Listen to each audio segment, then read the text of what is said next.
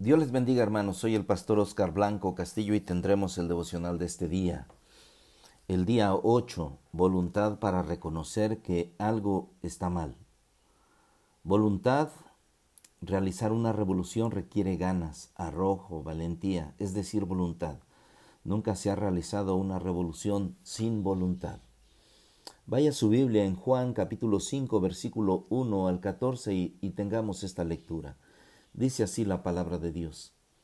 Después de estas cosas había una fiesta de los judíos y subió Jesús a Jerusalén.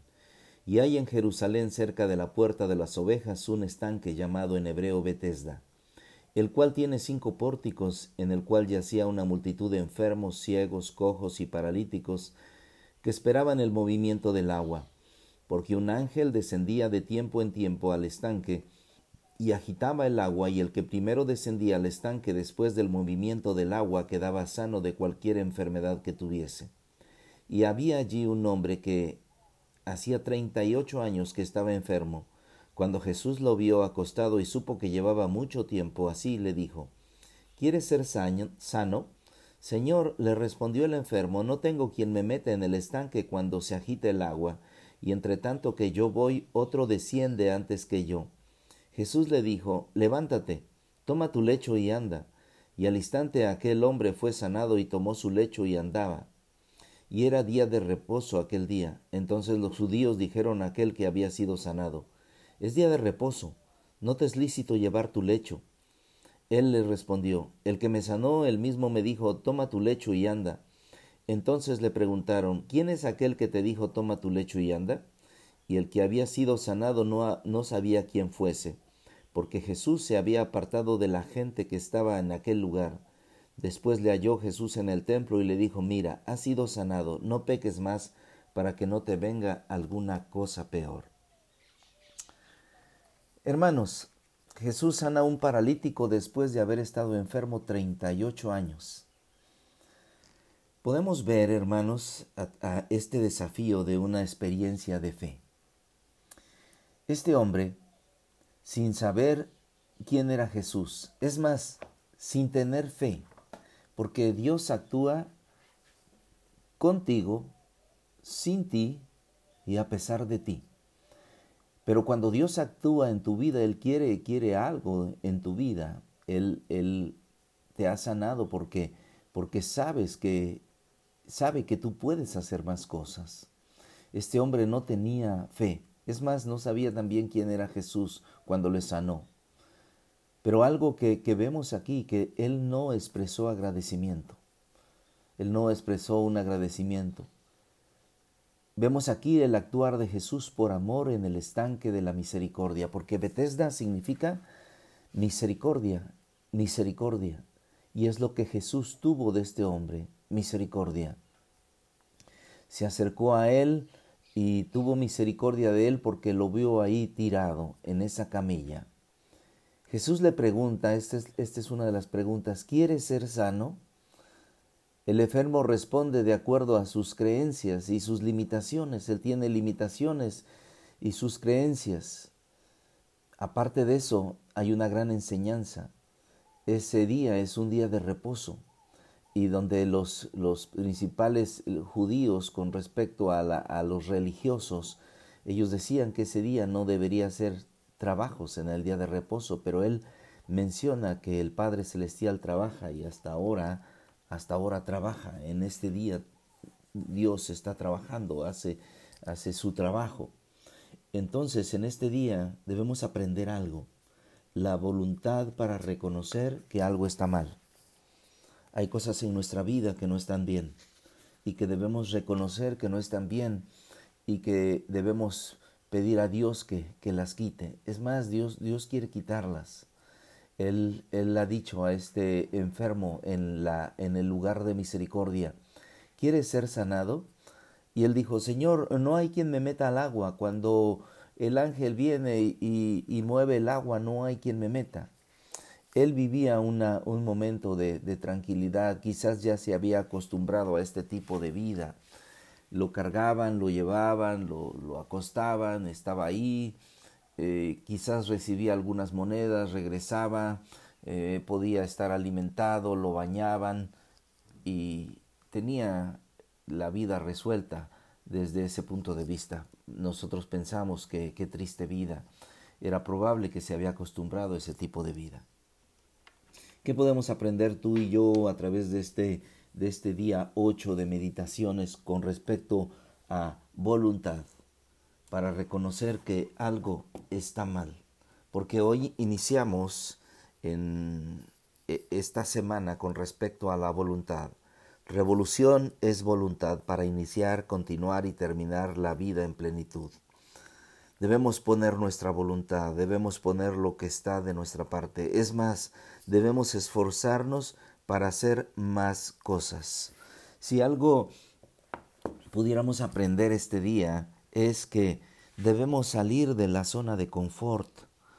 ¿Qué es la zona de confort? Es lo, es lo que tú haces a diario, las cosas que ya haces mecánicamente, las cosas que te salen bien y, y aún el, el, hacer las cosas solamente por hacerlas eh, sin mucho beneficio y es necesario que salgamos de nuestra zona de confort.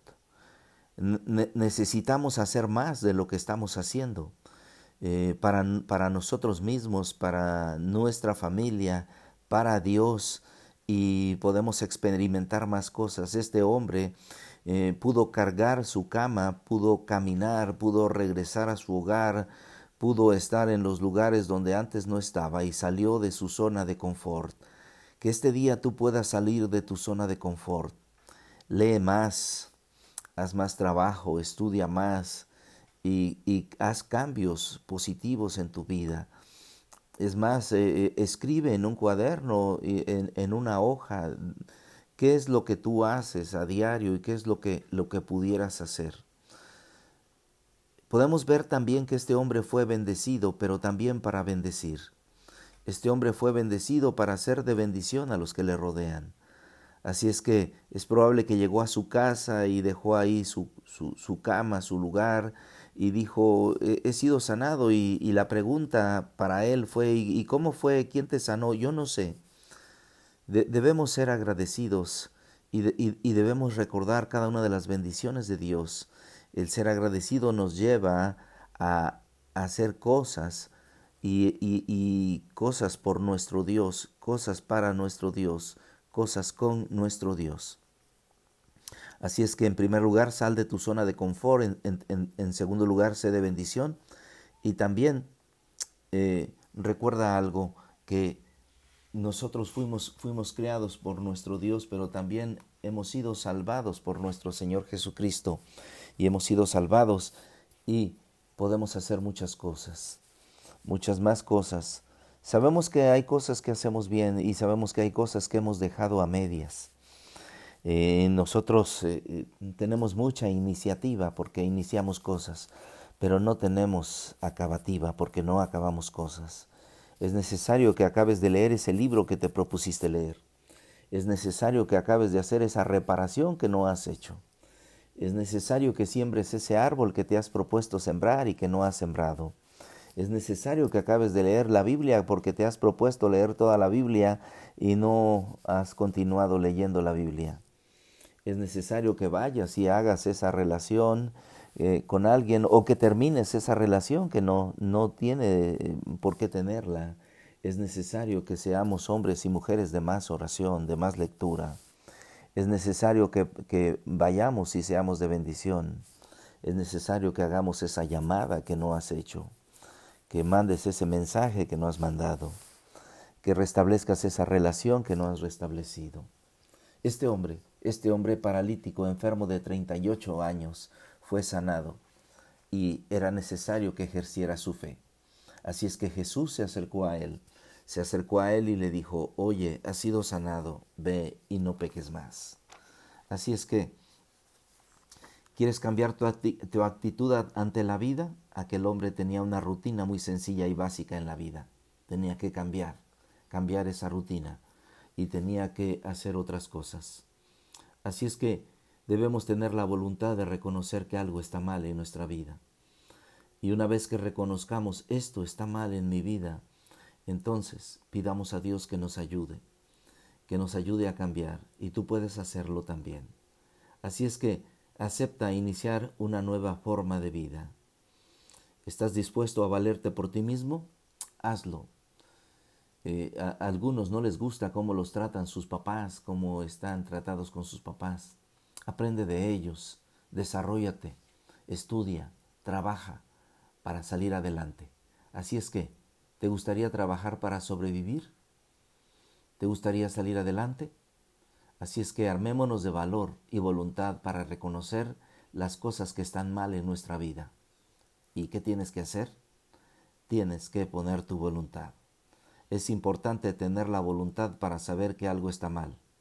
Casi siempre de eso depende de la vida. Oremos. Padre Celestial, ponemos en tus manos nuestras vidas para que tú nos ayudes. Te tenemos a ti, tenemos a tu Espíritu Santo en nuestras vidas tenemos manos, tenemos pies y algunos sin, con alguna capacidad diferente trabajan, hacen las cosas y te conocen, son cristianos. También nosotros te conocemos y podemos hacer las cosas para ti. Ayúdanos en este día, que podamos descubrir que hay más cosas que hacer, que podamos ver que si hay cosas malas en nuestra vida, tengamos la voluntad de que esas cosas cambien y ponernos en tus manos para que eso cambie definitivamente. Ayúdanos, Padre, a ser constantes, no tan solo a dar el primer paso como el Hijo pródigo, sino a dar los más, más pasos de fe, a dar todos los pasos para llegar al propósito. Gracias, Padre, gracias que cada uno de nosotros pueda hacer esto. Te lo rogamos en el nombre de Cristo Jesús. Amén.